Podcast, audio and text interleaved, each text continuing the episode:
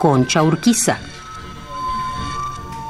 Rondaba su primera década el día que decidió escribir un poema.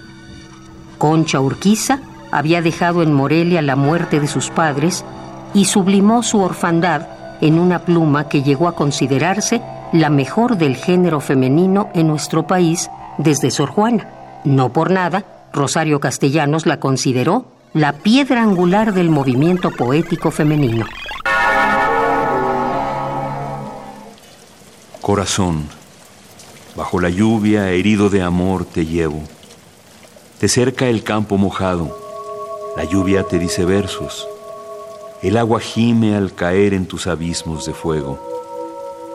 La roja tierra del monte entreabre el húmedo seno, en el regazo del valle ríen los pétalos tersos y hacen blanco en el río las flechas de los luceros. Bajo la lluvia liviana, herido de amor, te llevo.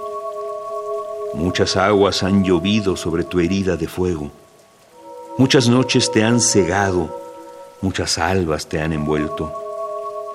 Tengámonos a gustar el dulce llanto del cielo.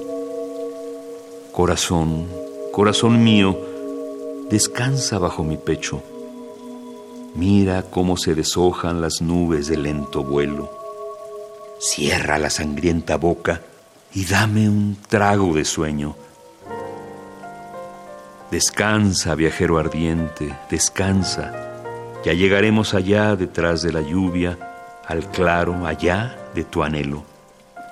Ya abrevarán en tu herida aquellos labios sedientos, ya templarán tus ardores aquellos ojos sin tiempo, ya bajarás al abismo, deleitoso de su pecho, y anudarás tus latidos a sus latidos eternos. Corazón, bajo la lluvia, herido de amor te llevo.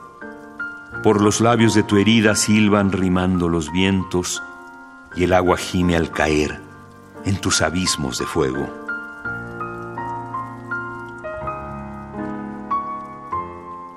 Romance de la lluvia, Concha Urquiza. Un poema al día. Selección de Felipe Garrido.